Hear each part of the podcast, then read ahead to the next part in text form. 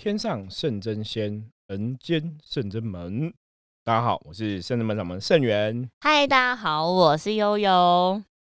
今天哈，我们最近一直在跟大家分享这个算命的话题。嗯，对。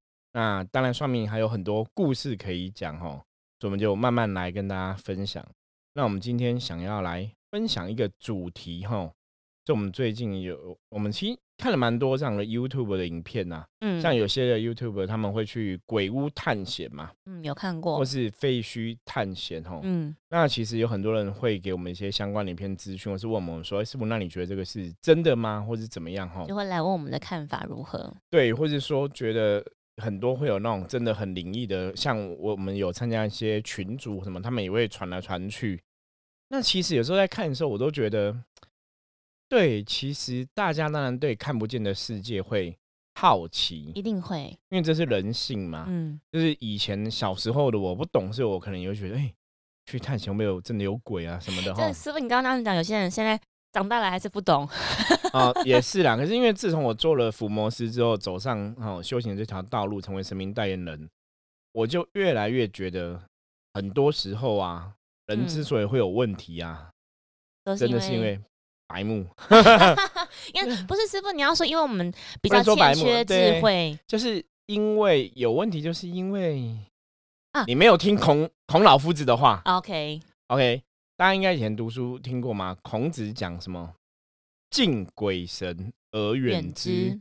对，因为以前是这样。可是孔子曾经问道于老子嘛，他说老子是神龙也，哈，就是见首不见尾。他说。孔子在讲老子的时候，他说：“龙可能忽大忽小，就是孔子形容很多动物，他都了解这些习性，有的比较高、比较矮、比较大、比较小。可是老子跟龙一样，就是我完全不懂它到底是怎么样一个存在的一个状态。嗯，那其实那个在古书上来讲，它主要是去比喻说老子高深莫测，孔子跟完全无法理解这样子哦。那其实孔子讲的东西。”敬鬼神而远之，所以以前曾经有人讲说，所以孔子是不信鬼神的。可是事实上，孔子是相信有鬼神的存在。可是因为鬼神的存在不是人类的智慧可以理解的，所以就是叫人类离鬼神远一点。因为你无法理解这个东西，所以感觉上有一点风险，或是感觉上真的是高深莫测。嗯，所以你必须要尊重哦。我觉得他那个背景是在讲这个东西。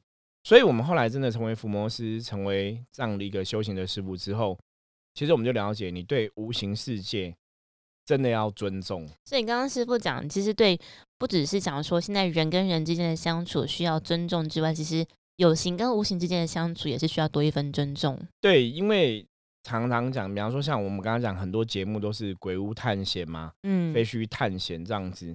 其实早期曾经我们也想说，因以我们的专业，我们该更适合来做一些探险的这种节目啊什么的。那我很认真的问过神这个问题，就被满被我讲白目。身为一个师傅，怎么可以这样子呢？因为带头对，因为真的就是无形世界。比方说，这是废墟，这是没有人住的地方，或真的这个地方是已经成为到另外灵异空间的好兄弟他们住的地方，因为没有人住嘛，所以他们在那地方，你会觉得他们好像也没有去。作恶多端，没有去骚扰人家，嗯，因为因为他就住在那个空间里面，那你人类没有进去，他其实也不会去，好像也不会冒冒犯到你。那我不想这样讲，大家了不了解这个意思？就是他坐在那里，那你不要去打扰他，其实他也不会来卡你，他也不会来侵犯你，他就在他的空间生活。嗯，那他会在那个空间生活，必然有他的，以佛教来讲叫因缘嘛。对，那如果以道教来讲，他一定有他的一个原因嘛。哦，这个其实都还是有它的一个能量的法则在，不然他怎么不去另外空间生活，会在这个空间生活，它有它的道理哈。这是道教来讲，万物为灵论嘛，哈，就是都有灵的这个看法。所以，这样按照师傅这样说的，就是像刚刚前面提到那些 YouTuber 或是一些社团，他们喜欢去鬼屋做探险啊、废墟这些，甚至是以前我们可能像大学年轻的时候会去夜游，会喜欢去走那种已经没有在使用的隧道。这一种，然后或者是我刚刚衍生想到有一些影片，甚至不是影片，是电影，也会去踩点，踩那些可能人家号称十大恐怖的那种鬼屋啊什么的，也算是吗？对，应该讲，我觉得电影毕竟是个娱乐产业，嗯，然后去拍大家有兴趣的话题，然后恐怖片啊什么的，我觉得无可厚非。可是就是 YouTube 的那些影片也是电影的一个小缩影。对，它也是娱乐产业，可是其实就是很尴尬，你知道吗？因为我觉得电影这种东西，因为有的未必去当地拍，他可能另外建一个摄影棚。哦，然后可是不管你对不管怎么样，你电影在拍，它当然去会塑造那个能量，那其实也会吸引某种负面的东西靠近，嗯这也是事实。你去问我们相关的同业灵性工作者，他们都跟你讲，就是摄影棚阿票最多嘛，哦，通常都这样讲。然后一些鬼屋废墟，如果大家都觉得那些是鬼屋废墟的地方，应该阿飘也会比较多。嗯因为人的意念会去吸引这样的能量靠近过来。那当然，很多阴阳朋友跟你讲说，其实到处都有鬼啊，也不是只有鬼有鬼，没有错。可是基本上来讲，因为你的人的意念加注进去之后，会造成那个现象更聚集或放大。对嗯，所以为什么讲农历七月这个概念，或是农历七月哪些地方我们会有哪些禁忌哈，不要去靠近，可能会有好兄弟什么的，其实都有它的道理跟它的逻辑啦。所以我刚刚讲那个敬鬼神的院子，重点是我们真的以前有问过说，那我们可以去废墟探险啊，去拍鬼屋的话题，因为我们是伏魔师嘛，是不是很符合我们的专业？我们来做是不是可以给大家一些不同的看法，或是说也许可以有一些东西可以跟大家来讨论？嗯对，后来声明给我们答案是不可，嗯，所以我们就不能做这样话题。可是我们还是可以去聊我们的专业，就对跟大。家分享说这样做是好或坏。对，因为最主要是真的，我刚刚前面讲嘛，好兄弟在这边，你干嘛去打扰他？那你去打扰到他，他捉弄你，你受伤了或怎么样，你才又去处理人家，那嗯其实有点奇怪那师。傅，我们应该可以来进一步讨论说，就是那些 YouTuber 或是那些朋友们为什么要去？可能有几个原因，譬如说他们真的是为了自己影片的产出，然后或者是为了收视率。那第二个，搞搞不好他们真的是为了想要去帮助那些无形好兄弟，或者曾经在这个空间离去离世的朋友。对，不管是什么原因，有些可能他们也真的去会去帮忙嘛。对，可是其实你前提，我们真的讲白话一点，那你就私底下去帮忙，你为什么要拍成影片？哦，所以你还是会希望借由这个影片得到某种利益嘛？大家了解我这个意思吗？所以这个逻辑来讲，变成说你其实是在利用好兄弟这个身份，嗯，所以因为这个概念，这个其实就属于某种的欲望，大家应该可以去分辨嘛。因为嗯我去做这个事情，其实基本上不管是我要得到名或利，我可能在过程中也会去超度他们，可是我出发点我一定是想要得到某种东西。就像我嗯们是那么之前我们去拍，我们想说让大家借由这张影片可以认识我们更多，是那这其实也是属于名名的一种嘛，所以它就不是出自于你第一个想法。如果我第一个想法是我要帮他们，应该是为善不欲人知。对，那也许就是我就去帮忙，嗯好我去我也不用去影片记录什么的，那也不要想把影片抛给很多人看，因为无嗯形的东西，这种无形的东西呀、你本来就很难用有形的影片去说明什么，嗯因为无形的东西你真的只能自己去体会。嗯可是大家都会觉得说，无形的东西其实是可以用有形的东西说明。我我讲的最简单，我如果今天要拍一一杯珍珠奶茶很好喝，我用一百万很高级的相机、摄影机拍得出来它很好喝吗？你只看出来说哦，好像色色香味俱全，嗯，看得出来。可你确定它真的好喝吗？你无法确定嘛。所以影片或文字，我常常讲能量法则是影片或文字或照片，很多东西都有它的局限。那当然，你在拍这些恐怖的东西，如果里面有些灵异讯息，你是可以拍得到的。可是那个是你拍成灵异影片的一个目的。可是一样啊，你灵异影片目的是为什么？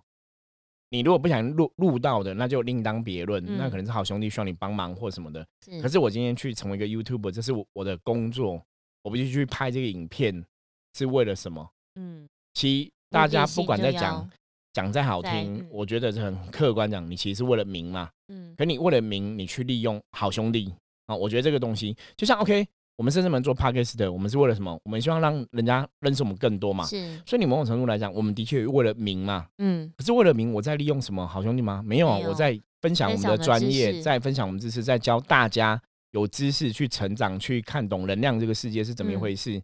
所以我觉得这个起心动念比较不太一样。嗯那因为好兄弟在那边是你去打扰到他嘛，可是我们在分享这个道理，我们在跟你讲什么是正确的道理的时候，我们是在教教大家嗯懂一些东西。了解，对，而不是说我去拿那个好兄弟，我去杀一个好兄弟，我跟你讲说，那我这样子砍他，他是会痛的；我这样念咒，他是会痛的。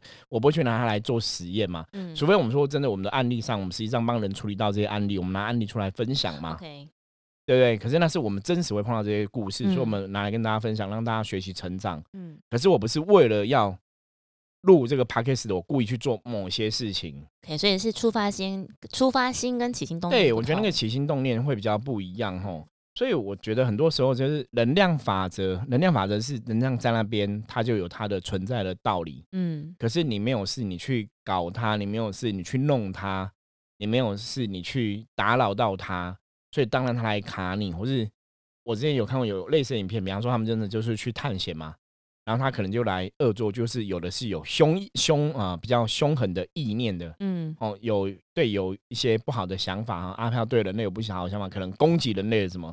那你再去驱除他，那个不是很怪吗？你去人家家里，然后乱人家，然后人家打你，你又再去砍人家，嗯，我觉得那个就不太好。那基本上，我觉得修行人，后来我的了解是，修行人，我觉得还是要有一定的慈悲心，嗯，除非他那个好兄弟真的先犯了我们讲的，不管是天界的律条还是阴界的律条，他先侵犯人类嘛，先攻击性，我们才去处理嘛。像一般很多时候，我们都会处理卡因的问题嘛，嗯，或者他们先卡在人类身上。造成当事人运势低落，造成当事人身体不好，甚至有的是冤亲债主故意来做一些事情。嗯，那冤亲债主做一些事情，我们还可以理解嘛？那可能有合法要债的问题啊，拿令旗来，对不对？对。可如果他不是拿令旗来，他只是恶鬼，故意欺负人类，或是说他是阴兵阴将，故意卡人类，要吸人类的福报能量等等的，那他们先做不好，我们圣人们福摩斯当然是。距离力力争嘛，我们依法可以来做一些事情嘛。对。可是如果他今天他恶鬼并没有故意来侵犯人家，我们不会每天拿法器去路上到处见鬼、砍鬼、见鬼、杀鬼吧？不会啦。那这个就是错误的概念啦，因为神不是这样存在，神是要去超度他们，就要帮助他们嘛。对。对，可是你要超度他们、帮助他们、引渡他们，你还是要他们同意呀，你也不能用强力手段。包括我以前也曾经有看过一样，我们就是修行的朋友，他们可能去坟墓。嗯，就觉得有很多孤魂野鬼，然后或者很多坟墓人家没有祭拜，他们可能变成孤魂野鬼这样子，就去超度他们。那我觉得去你去超度可以啊，你抱着这个良善心 OK，可是你要对方愿意吧？跟对对对，可是我曾经也看过人家那种修行，他就是对方也没有愿，他就请兵将全部都抓走，然后就硬要把你送走。可是我觉得那个就是强，那个有点像强迫，你懂吗？嗯，强暴这些。哦，阿飘好兄弟，我觉得那也不是一个好的事情。就是你如果是一个我们讲正神或是一个好的神，你怎么会用那种暴力手段胁迫？嗯，对。那当然，很多台湾传统的信仰有一些，我们知道他可能农历七月或者什么时间，他们会有一些绕境的活动。哦，那绕境啊什么的，是当然是希望把这些孤魂野鬼赶走嘛，不要在我这个村庄，不要在我这个村落造恶嘛。对对对，通常所以通常他们也是这样子，就是。你愿意得度的，我帮你得度嘛，我帮你超度。你不愿意得度，你就离开这个地方，你不要来打扰我们，或是不要来害到人类。嗯，那他有他的道理嘛？可是他们也不会说，他们我刚刚讲，他们前面是用赶走先嘛，不会强制驱离，不会我来见一个杀一个嘛？神不会这样子大开杀戒，乱杀一通嘛？不会，你看到那个就是鬼你就杀嘛？嗯，所以我觉得这就是大家要有智慧去判断这些事情。有什么绕境？绕境通常就是让他知道说，这个境是。我某某神保护的地方，我某某神的结界在这里，请你们不要太白目，不要走过越过界哈，不要来这边欺负善良的人类。这样子，对对对，就是去警告他们，然后把他们赶走。那你愿意跟我回去的得度，我们就得度。所以我觉得那就是神跟鬼互相的一种平衡的共识，就是人家讲你不犯我，我不犯你嘛。嗯对，我觉得那是一个平衡共识，那也是我们深圳门伏魔师常常讲所谓的阴阳平衡，有点像是也保持一个安全的距离这样。对，可是这个世界上其实大家会发现，为什么道教的信仰者在讲太极的道理，嗯，在讲阴阳嘛？对，这世界其实一切都是阴阳的平衡，包括你身体的状况啊。如果你日夜颠倒，对你都做晚上的事情，那你阳气可能比较耗弱，阴气比较旺盛，所以你身体阴阳就不平衡了嘛。那身体营养不平衡会出现什么问题？我觉得可能五脏六腑就会不在对的位置状况啊，然后你精神就会不济啊，然后身体状况就会出一些讯号等等的。对，当然最大问题就是身体会不健康嘛。所以其实很多时候我们要大家要了解哈，我觉得阴阳平衡非常非常的重要。嗯，就是大家其实要把自己的状况顾好，然后其实对无形世界真的要有一定的尊重。对，但我刚刚想到，刚刚我们提到这些 YouTube 有看到过很多很多的影片，其中曾经有个朋友分享过，他会去那个鬼屋探险之后，然后真的会发现好像有看到疑似人家在上吊自杀的那个遗物，就是那个绳子留在那边，然后他就觉得他想要保持着一个帮助无形的心态，去把那个绳子带回去，解下来，对，解下来这样子，他是没有带回去。我上次你讲影片我有看过，他是把它解下来，解下来，嗯，对，没有那个东西，大家如果有遇到这个，不能带回去做纪念。带回去是新闻讲的，对，有一个就是他把那个绳子把它解下来，对，这样，那做这个事情的举动。是好的吗？然后再来是他当事人不会去受到影响吗？我们之前看那个就是那个影片，我记得那个是他讲日本青木园，嗯哦，青木园就是有很多人在里面自杀嘛，然后他就是去里面探险，真的有看到人上吊的，所以要把它解下来放着。那因为他那个走进去要走到很里面，所以他没办法把人运运出来，他只是帮忙解那个绳子。然后，可是那个东西，我觉得当然在做这个人当事人，他是处一个善念，嗯。一个善念、善心做，这个我觉得当然这个善念是非常好。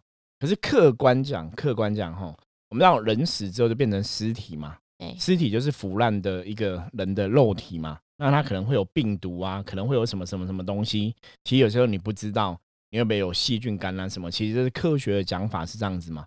可是因为你虽然有这个虔诚心，你去动那东西。基本上来讲，我觉得以能量法则来讲哦，你因为你去碰了它嘛，不管你我们戴手套，你就去碰那个东西，它的能量必然跟你产生某种的关系，你懂吗？就像你今天手很热，前面有个冰块，你要去把冰块移走，你手还是变冰冰的，因为你碰到冰块，你就会有能量的法则嘛。嗯，所以冰块是没有想要攻击你的意念啊，冰块就是一个能量，嗯，它不会想要攻击你嘛。嗯，所以你手去拿它，你一定会被冰到嘛。所以这样按照那个替换的话，变成是我们手去摸那个尸体，它的不好能量就会到你身上啊。嗯，对，我们曾经讲过嘛，能量法则你还记得吗？能量是自然平衡嘛，就是从高的流到低，或那低的会吸取高的嘛。是，所以如果我们是正能量很强，那个实体是负能量，我们的能量就被它吸走嘛。嗯，我们就得到它负能量嘛。嗯，所以能量法则基本上来讲就这样，你触碰的东西，你一定会有个能量会互相影响。包括我们前讲过的例子，就是热水，你今天一杯热水嘛，旁边放一杯冷水，嗯，放在一起，两个能量就会互相交流。嗯，可是那是因为你下了某种意念嘛，热水有想说我要跟你交流吗？冷水有想跟你交流吗？并没有啊。能量法则，所以我常常讲，宇宙其实是一种自然的能量法则。能量法则没有什么道理，它就是这样子运行的。对你能量碰到它就会互相有影响。所以你今天去摸一个。不好的东西，它就会弄。比方最简单的道理，曾经讲过，你今天去踩一个狗屎，嗯，即使你人很香，你才要狗屎，它还是臭。对，你懂吗？那你你故意要让吗？你也许不是故意的啊，可是你的能量有没有被影响？你被影响了，因为大家看到你就觉得你很臭，可是其实你可喷超多香水，可是狗屎的能量就影响到你了嘛。所以这样可以解释，就是其实。他虽然说没有，就是他去做这件事没有恶意，然后甚至是善意想要去帮忙，但是他其实无形当中还是会去流失掉他的能量。对，可以这样说吗？对，没有错，那个能量你还是会耗损，所以其实有一定的风险嘛。什么风险？如果这个人你的运是很高的，你正能量很强，你运很高，你可能留下流失一点点没有关系，不会对你造成伤害。可如果你运是比较低的，对不对？那你流失一点点之后，就很明显，就更衰了。嗯。所以其实是真不建议大家去做这样子类似的事情嘛。我们前面所说的那一些等等的，对，就是你要去鬼屋探险，你可能就会不想被负面能量侵袭，会造成你能量失落嘛。应该不会有朋友很想很营救，很想要去尝试体验那种感觉其实你错了，不是说想要体验被卡的感觉，大家都不想被卡，是大家都想要遇到鬼。我刚刚讲的是后者，就是对对对，当没有人想要被卡，可是大家都想要去遇鬼啊，所以你遇鬼之后就会被卡啦。为什么？为什么大家想要？大家想要看到鬼啦！我刚刚讲嘛，人类对无形的东西你看不到，其实会充满好奇心。我觉得大家应该可以，搞不好我们可以开一个节目，让大家可以看到神，是不是更有趣？可是无形世界其实不是这样运作的啊。嗯，你说要怎么看到神，其实那也很难呐。嗯，对啊，你要怎么看到神？就是我觉得这也是个很难的问题，因为这个其实有能量的法则里面是无形世界，那你必须有很多东西你要符合那个道理，你才有办法去真的所谓的见鬼或见神。而且能量真的也要跟。高很高频的人，高频的能量在一起，你才可能有真的有这么零点零零零一的机会可以看到。对，可是其实这个东西有很多可以讨论的。嗯，那最简单的一个逻辑是，如果你从灵魂深处都不相信鬼神，基本上你很难见到鬼，跟很难见到神。哦，所以你看，大部分会见鬼的人，可能从小就有阴阳眼，所以在他们的智识智慧还没有开的时候，其实他就看过鬼了。嗯，所以他的就是小朋友都很容易说：“妈妈，你看那边有个阿姨在那边讲话。对，所以他的认知，他脑袋里面认知其实是有鬼存在的，嗯。他很接受，就是这个无形空间有一些好兄弟，其实我不知道他是谁，是隔壁的阿姨离开了，我隔壁阿妈离开了，我可能会看到他们，”嗯，他们的脑袋里基本上对这种东西是不会怀疑的，甚至也不会惧怕。对，而且他们笃信的，惧怕可能是另外一回事有些还是会怕，就突然看到个人，可是他们不会怀疑这个东西，嗯。不会不相信这个东西，嗯所以自然它就会存在，会看到。所以很多人，如果你你一开始无形世界就是，如果你的能量不是那么清楚，或者说你其实不是那么笃定，就你有些怀疑的时候，其实你真的很难见到神，跟很难见到鬼。看到的那个几率就会打折再打折。对，因为你必须先突破你的理性嘛。嗯，如果你是一只很理智，所以通常你看呢、看到鬼跟看到神人，绝对都不是一个很理性的人那。通常他们一定有感性的成分在。但是我想要就刚刚师傅讲的，就是有些人应该说蛮多一大群朋友是想要看到无形的这，种，那像他们可能就会很想要看到鬼，会觉得看到觉得很厉害、很兴奋，可以跟朋友分享，或者觉得自己突然变厉害了，好像会通灵，像这样子吗？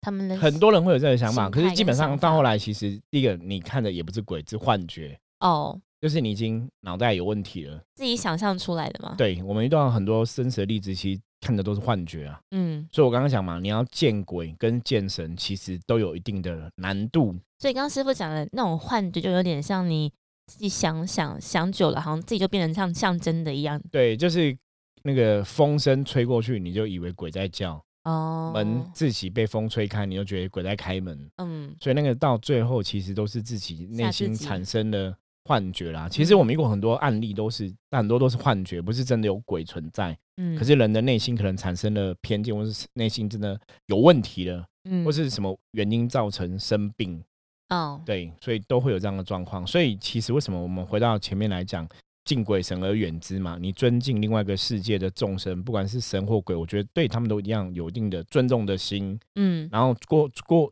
做好自己人类的事情。就好了。对你不要刻意去打扰他们、干扰他们。那当然，如果你是修行的朋友，或者说你真的有一些大愿，我觉得那是另外一回事，我们可以再来讨论嘛。啊，对，那你大愿要去帮助众生，通常也是从另外一个主题了。，有形众生帮忙起，嗯或者说你要帮助无形众生，也许你可以趁着有些呃宗教团体他们在做一些大型法会，呃海陆的法会，或者是说水忏大法会等等的，也在帮助无形众生，你可能可以去参与嘛，去帮忙念经啊什么的，对，也是功那也是一种方法。可是是你不可能说，因为我自己可能我也不懂，那我也没有那个能量，我就想说，那好，那我就是。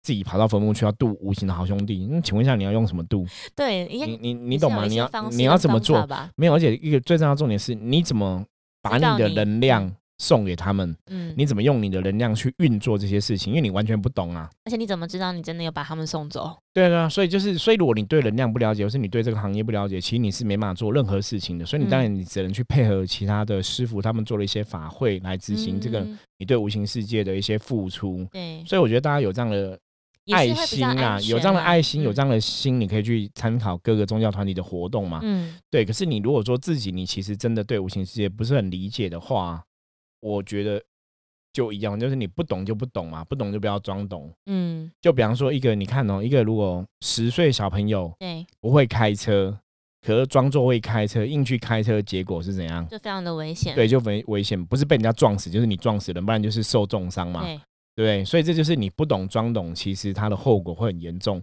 那尤其无形世界，无无形世界，我们一直在讲要敬鬼神而远之远之吼。真的，无形世界它其实，当然它圣智门的逻逻辑教法，无形世界一定有它的道理。嗯，所以我们在教了这么多伏魔师，像悠悠啊，像很多朋友啊，哈，道玄啊、道顺、道金，他们其实都会懂很多东西。那这也是要经过一些学习的。对啦，时间上或是每一个个案的那个历练，对，你要真的去身体力行，甚至你要真的花时间学习，你也才能去了。解无形世界的样貌。那当你认知了，当你相信了，也许你对无形世界感应、感受能力、觉受能力就会更强。嗯，我觉得这是从另外一个角度来谈。就像刚刚师傅刚提到，我们这几个在学习的过程当中，其实我们就是跟着师傅一起学，然后神佛告诉我们的，我们就是怎么讲，就是打基本功嘛，等于是做中学，学中做。我们并不是为了想要学到像通灵跟神怎么样，然后或是可以跟鬼神怎么样。我们的前提不是这个，对，就是前提的愿不是因为这个样子嘛，对，所以你才能呃心无挂碍，慢慢去接触，然后后来去提升这样的能力嘛。是，可如果你的欲望你是想要得到这些某种特殊能力的话，也许你怎么做都得不到。对，因为。刚刚师傅讲到这，同样我们之前有一段时间，常常遇到的朋友都会想要问我们说，我们怎样子才可以变成像我们一样，好像可以通灵，或者怎样子才可以跟无形、跟神佛这么快就连接？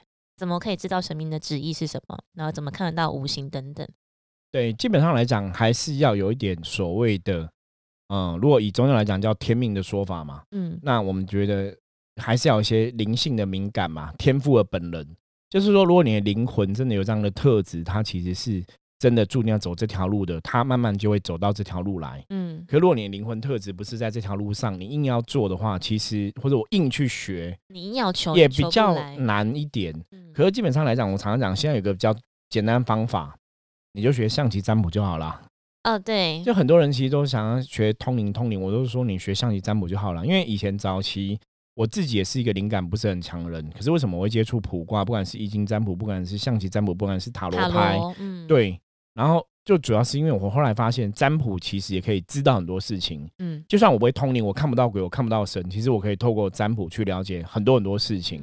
因为透过占卜跟神明对话没有错，因为你透过占卜你去问神嘛，然后透过占卜去得到答案嘛。嗯，早期我在做象棋占卜的研究的时候啊，其实那时候就是有一些通灵朋友，他们可能就是用通灵。来回答问题，比方说，我们今天这个请个某个 A 朋友来问一下财运的状况，那可能通灵的朋友他就去通看神怎么讲，然后我们就是用象棋占卜嘛，所以我们通常那个时候就测试就这样子，好，我们可能他可能通灵讲的，他把它写下来，然后我们占卜占出来，我们来讲出来，然后对两个答案是不是一样的？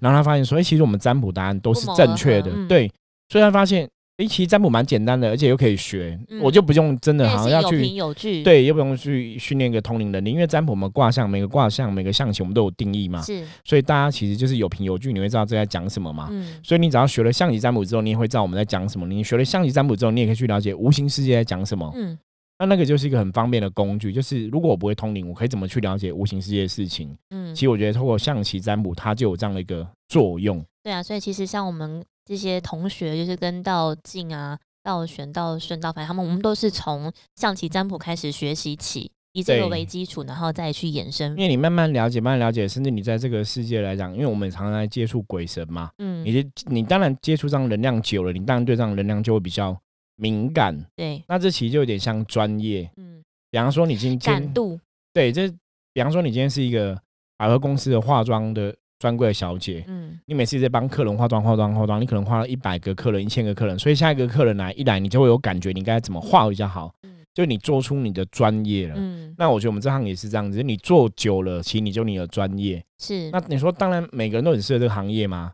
其实我们甚至们看完从灵魂特质来讲嘛，对。对，就像我们现在很多我们很多学弟都是伏魔师，那个伏魔师不是因为这辈子他是伏魔师，而是他们的灵魂在以前的某辈子就已经是伏魔师了，所以这辈子才又会绕回来这个专业上面。嗯，就做以前我们本来就擅长的事情。对，所以我们讲灵魂的学习、灵性的启迪或是开启，其实是回复你灵魂原来会的东西，去做你原来会的东西。嗯，所以以前人人家问我说，通灵可不可以学？我说通灵，我自己的通灵不是学来的，而是开启我的灵性，或是对，就是你从自己的灵性启迪，嗯，然后从自己灵性萌生，你去回复自己的灵性，所以你开始产生了灵感，对，那是看我灵魂有没有这样一个特质嘛？是，所以最重要的问题，到后来你发现，人其实你要进步什么，你其实还是回到自己的身上。是，我觉得人类世界其实很多事情都跟自己有关系。所以修行法门里面来讲，当然你可以透过修行去了解另外世界讲什么。可是我觉得圣人们的存在还蛮特别的，因为我们真的可以透过象棋占卜去知道很多事情，即使你不会通灵啊。那也许别的法门是你一定要练到灵感很强，你才能去知道鬼神在讲什么嘛。可是我们其实象棋占卜的原始的设定，它就可以去了解无形世界讲什么了。是，我觉得这就会比较客观一点。对，我觉得客观这件事情蛮重要的，是因为我们常跟很多朋友讲说，就是你你来占卜，因为象棋是你本人自己选的。那我们在象棋你在开象棋之前，我们的棋的定义，不管是单颗也好，两颗也好的定义棋，也都写是先写好的。对，对。不是马后炮说啊，这个才去讲说这其实什么是。好不好，因为像以前讲嗯。红色是好，黑色不好嘛，所以你们就会去看嘛。对对对。对，所以我觉得对于客人来说，他们都会觉得我们很常客人都会真的觉得，哎、看完都真的觉得真的很准，会对应到他真的之前自己的感受，然后他们就会再介绍朋友来。我觉得我们甚至们可以就是从之前走到现在第十五年，然后每天都有很多朋友来这边采访，都是很相信我们是认真门的上体占卜，然后也是真的很灵验这样。对，因为我觉得我们比较客观点，就是我们不是常常用所谓的鬼鬼神神来叙说嗯很多东西，而是真的跟你讲一个道理或是是逻辑是什么是很。科学、有凭有据对，就是道理逻辑什么。那以前，比方说像你在没有遇过人家来踢馆嘛，他可能也嗯不想问问题，他可能就是都自己选，他也不让你选，他也不让你翻。嗯可是我们论出来还是很准，因为像我们象棋都有做大抄嘛，嗯，就让他自己对。那这是什么意思？这是什么意思？那客人嗯就会比较相信，说，哎、都是他自己翻的，我们也没有去翻，那我们也不会动手脚自己。哑口无言。对，然后我觉得这个就是一个比较客观可以去嗯判断的一些东西，而不是说像通灵都是你在讲，大家嗯没有办法反驳哈。是，那当然，我觉得灵感这种东西，通灵的世界对我们来讲是真实存在的，只是说你怎么去锻炼或是启迪你的这个能力，那当然是另外一个课题。是，对，好，我们今天其实跟大家分享这些关于无形世界一些种种哈。如果你有任何相关的问题的话，欢迎大家可以加入圣智门来跟我们取得联系，跟我们讨论哦，互相来分享讨论一下。对，那我们今天节目就到这里喽。好的，我是圣智门掌门盛元，我是悠悠，我们下次见，拜拜。拜拜。